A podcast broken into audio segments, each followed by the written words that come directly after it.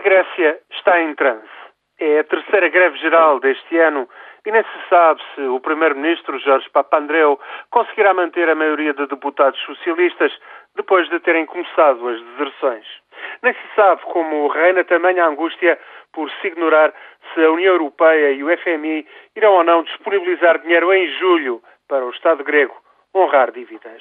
É impossível saber de que valerão mais medidas de austeridade as privatizações, quando o déficit do orçamento e a dívida não param de aumentar.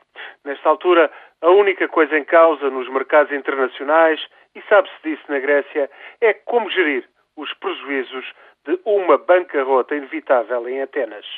Neste trance, as companhias de aviação e os aeroportos da Grécia ainda foram funcionando esta quarta-feira para não desgraçar mais a indústria turística, como se restasse ainda uma derradeira e secreta esperança. Mas não, não há qualquer esperança.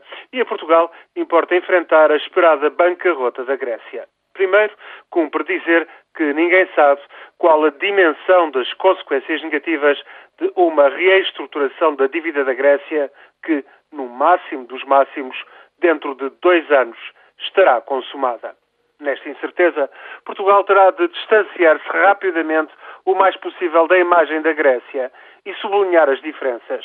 Por cá, por exemplo, a corrupção e a fraude fiscal são muito menores, o peso das empresas públicas fantasmagóricas e rigorosamente ineficazes, nem de perto, nem de longe, se aproxima do que acontece na Grécia. Tudo isso é verdade, de facto, mas o maior problema é como garantir rapidamente taxas de crescimento económico que possam cobrir a dívida acumulada.